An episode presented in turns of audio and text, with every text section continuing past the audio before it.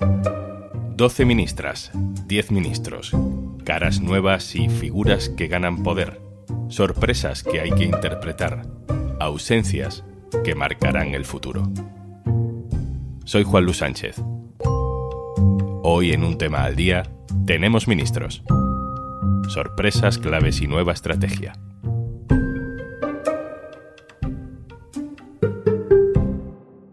Una cosa antes de empezar. Vengo un momentito por aquí solo para recordarte que tienes 45 días gratis para probar Podimo en podimo.es barra al día. Creo que es la primera vez que en un anuncio importante noto cansancio en la voz de Pedro Sánchez. España en un contexto muy difícil crece más, contiene mejor los precios, cuenta con mayor número de empleos y sufre menor desigualdad. Llegamos todos agotados, políticos, periodistas, ciudadanos, a este momento que marca el final de un camino y el principio de otro. Hubo elecciones, hubo pactos, hubo investiduras, hubo altercados en la calle, hubo gobierno de coalición y tras un largo fin de semana de deliberaciones, hay ministros. Ministra de Defensa, Margarita Robles, ministro del Interior, Fernando Grande Marlasca, ministro de Transportes, Movilidad eh, Sostenible, Óscar Puente. Son 22 ministerios, 17 del PSOE, 5 de Sumar. Hay algunos cambios relevantes. Vamos a analizar qué pinta tiene este nuevo gobierno de una legislatura que promete no dejarnos descansar nunca. Lo voy a hacer con tres compañeros del diario.es. Primero, saludo a José Enrique Monrosi. Hola, Monrosi. Hola, Juanlu, ¿qué tal?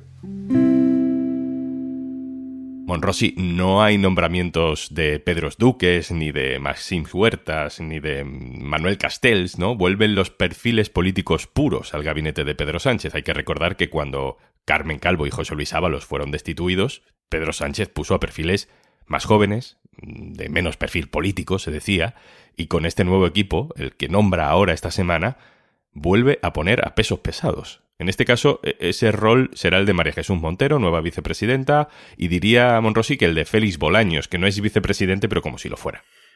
Totalmente de acuerdo, yo lo interpreto así. De hecho, esa vacante que tú comentabas, que habían dejado otros perfiles políticos, aunque en el rango oficial no estuviese, lo venía desempeñando Félix Bolaños. Eh, Félix Bolaños se ha convertido en este último tramo de legislatura en un vicepresidente de facto y ahora tampoco va a tener oficialmente ese rango, pero viendo eh, las competencias que va a ostentar, un claro ascenso, adquiriendo la cartera de justicia, pero manteniendo eh, la de presidencia sobre todo y también la de relaciones con las Cortes, en la práctica también va a ser otro casi super vicepresidente político, me atrevería yo a decir, junto a María Jesús Montero. Yo creo que María Jesús Montero y Félix Bolaños van a ser el núcleo político más cercano, de más peso político en el nuevo Consejo de Ministros al presidente del gobierno, sí, sí. Y yo creo que en cierta medida em, la etapa del Pedro Sánchez de golpes de efecto eh, pasó.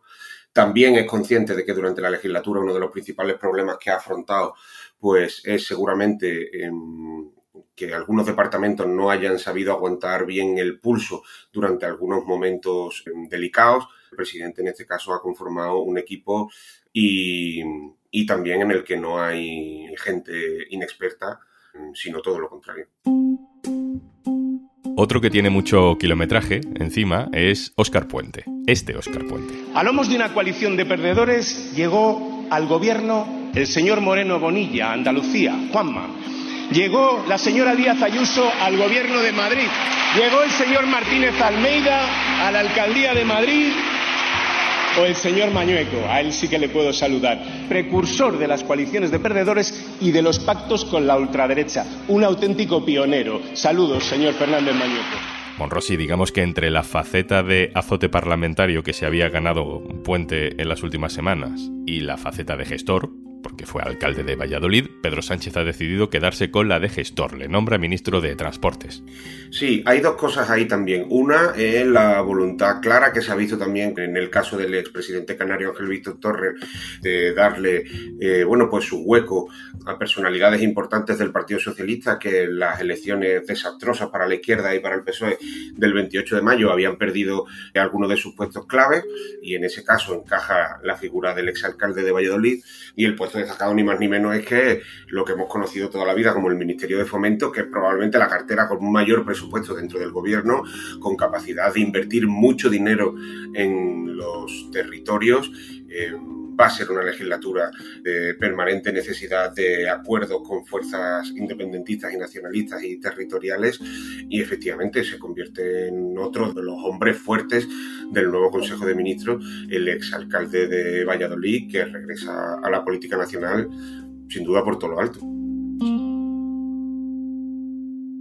También gana peso Pilar Alegría. Esta reforma no solo va a mejorar la calidad y la excelencia de la educación de este país, también la equidad, y que no es otra cosa tan importante, sino que generar oportunidades. Pilar Alegría era ministra de Educación, ahora también será ministra de Deportes y además portavoz del Gobierno. La interpretación más o menos compartida es que está intentando reforzar su perfil para, con el tiempo, como ya hizo con otras personas, mandarla de baronesa y de candidata, en este caso, a Aragón, en una especie de renovación territorial del partido.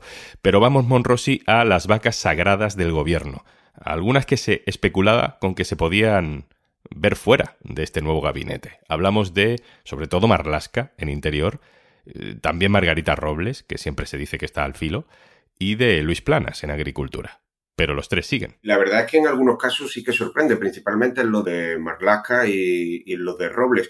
En los últimos días ya nos venían contando que iban a continuar, pero durante toda la legislatura a ambos se le ha dado un montón de veces eh, por amortizado y, y por fuera del Ejecutivo, en el caso de Margarita Robles, la crisis de Pegasus del CNI y en el caso mm, de Fernando Grande Marlaska, principalmente todo lo que tiene que ver con la crisis migratoria de Ceuta Melilla, en la que el gobierno quedó muy mal, quedó realmente mal. Hemos preguntado en el PSOE y en la Moncloa y mm, de una manera muy gráfica y muy simple han venido a explicarnos que son departamentos tan delicados, tan complicados, que finalmente, digamos, la postura del presidente del gobierno ha sido más conservadora en este sentido y ha dado continuidad a ambos ministros. También dicen en el Partido Socialista que como mensaje de autoridad frente al independentismo para intentar acabar con ese mensaje de que aquí quien manda son los independentistas catalanes, que quien manda es Puigdemont, porque evidentemente todos sabemos que ni Margarita Robles ni Fernando Grande Marlaska le hacen ninguna gracia eh, al independentismo catalán. Y luego está lo del Ministerio de Igualdad.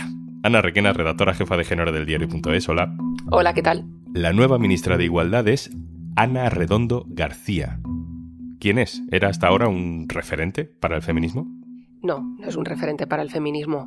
Ana Redondo viene de la política local y, bueno, pues tiene fama de, de, buena gestora, pero mm, desde luego no tenemos noticia o no conocemos ni sus opiniones sobre algunos de los temas feministas como más centrales, ¿no? de cómo se ha posicionado también en los últimos años alrededor pues, de algunas de, las polémicas que hemos vivido, ni tampoco su experiencia política parece estar ligada a la igualdad. Tampoco es la primera vez que sucede. ¿eh? La propia Irene Montero en realidad venía más, por ejemplo, ¿no? De, del activismo y de la política de vivienda y, sin embargo, pues lideró un ministerio de igualdad feminista. No es la primera vez que, que eso sucede tampoco. Pedro Sánchez ha dicho en la presentación de este nuevo gabinete que será un gobierno feminista y que tiene más mujeres que hombres en el Consejo de Ministros. Pero para el perfil específico de ministra de Igualdad, de entre todas las personas posibles del Partido Socialista, pues ha elegido un perfil bajo, ¿no? Se habían barajado otros nombres. Andrea Fernández, Gabriela Bravo, Nuria Padrón, Lina Galvez, Ana Yalul.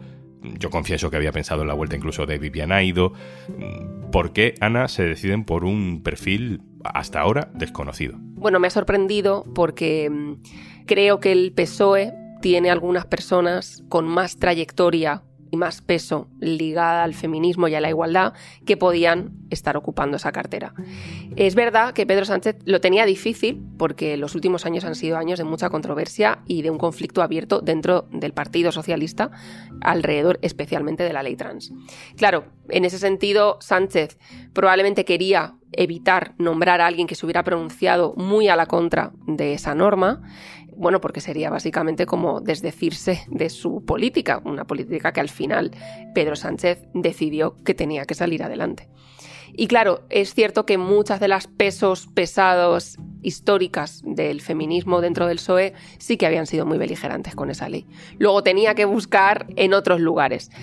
Creo que podría haber encontrado, insisto, un perfil más potente ligado a igualdad y que ha optado por un perfil jurista, prudente, básico, ¿no? Un perfil muy bajo y veremos qué significa esto. Creo que de momento augura, bueno, políticas de menos choque o que, o que pueden traer, sí, menos controversia, pero quizá también menos audaces. Habrá que verlo.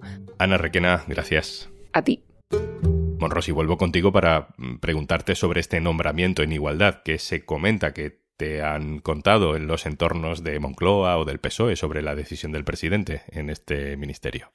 Pues la primera lectura es que Óscar Puente y el Partido Socialista, incluso no, diría de Castilla y León, porque es más de Valladolid que de Castilla y León, tiene más peso en el Consejo de Ministros que el PSC, que es una cosa muy relevante. Eh, es mano derecha de, de Óscar Puente, Ana Redondo, y es un perfil que ha sorprendido a todo el mundo. Así que por eso hay mucha gente a la que le ha sentado mal, porque hay mucha gente, muchas personas en el Partido Socialista que pensaban mm, que podrían ser las elegidas y que podrían ostentar ese departamento.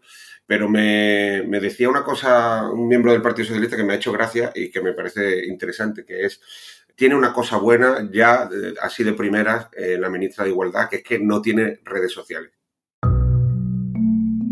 José Enrique Monrosi, compañero, gracias. Gracias a vosotros, un abrazo.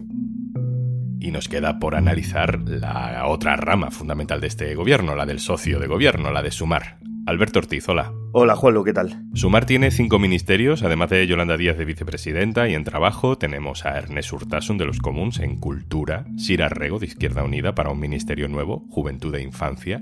El fichaje más importante quizás sea el de Mónica García, que hasta ahora era la oposición de Ayuso en Madrid, para el Ministerio de Sanidad además, y otro ex Podemos, Pablo Bustinduy, será ministro de Derechos Sociales, Consumo y Agenda 2030. Alberto, más allá de los nombres, ¿cuál es tu lectura política de estos nombramientos? Bueno, en primer lugar, Yolanda Díaz ha conseguido una cosa que no parecía fácil en un primer momento, que era mantener el mismo número de carteras que negoció Iglesias hace cuatro años. Bueno, trasladado un mensaje de que Díaz cuenta con la confianza del presidente del gobierno, de Pedro Sánchez, a pesar de que tenían menos, eh, digamos, poder electoral, menos diputados, mantener el mismo número de, de ministerios. Pero seguramente el movimiento más interesante es el intercambio que ha habido entre igualdad y sanidad. ¿no? El PSOE había decidido ya hace tiempo recuperar igualdad en esta legislatura, primero porque yo creo que habían constatado que habían perdido una bandera como es la del feminismo, parte de esa bandera en los últimos años, con igualdad en manos de Podemos, y, sobre todo después de la crisis por la ley del solo sí es sí, ¿no? Yo creo que en ese momento el PSOE eh, ya tuvo claro que quería recuperar igualdad. Entonces, a cambio, Sumar ha negociado un ministerio como Sanidad, que es un ministerio grande en términos de recursos, de, asesores, pero que es verdad que tiene las competencias delegadas a las comunidades autónomas y que evidentemente no va a tener el, el peso político que te da una cartera como igualdad. De hecho, Podemos no va a estar en el gobierno. Pedro Sánchez y Yolanda Díaz ofrecieron otro ministerio para Nacho Álvarez. Eso también ha terminado mal. Y, en fin, dice Podemos que Yolanda Díaz ha elegido no tener a Podemos en el gobierno, sino que ha elegido tener un gobierno, Alberto, cómodo para ella y para el PSOE. Es posible que Yolanda Díaz esté más tranquila gestionando lo que es su parte del gobierno, porque tiene, al fin y al cabo, perfiles de su confianza en todos los ministerios pero lo que sí que va a provocar la ausencia de Podemos en el Consejo de Ministros eh, es complicaciones al gobierno en su conjunto, porque los de Belarra ya han advertido que como ahora están fuera de este Ejecutivo y sus medidas no las van a sentir como propias, vamos a ver seguramente en el Congreso, en los próximos meses, que los cinco diputados de Podemos o bien se desmarcan de las votaciones o bien presionan para que Sánchez y Díaz negocien con ellos como si fuesen un partido más, como Bildu, como Esquerra. Entonces, claro, esto va a complicar la relación de Podemos con el gobierno y también dentro del grupo parlamentario de Sumar, al que no olvidemos que siguen perteneciendo. Entonces vamos a ver cómo acaba esto. Alberto Ortiz, compañero, muchas gracias. Gracias a vosotros.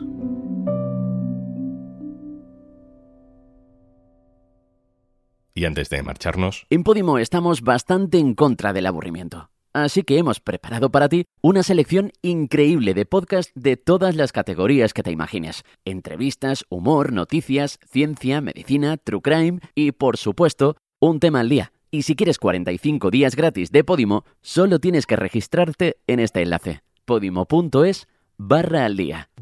Esto es un tema al día, el podcast del diario.es. Si te gusta lo que hacemos, necesitamos tu apoyo. Hazte socio, hazte socia del diario.es en el diario.es barra socio. El podcast lo producen Carmen Ibáñez, Marcos García Santonja e Izaskun Pérez. El montaje es de Pedro Nogales.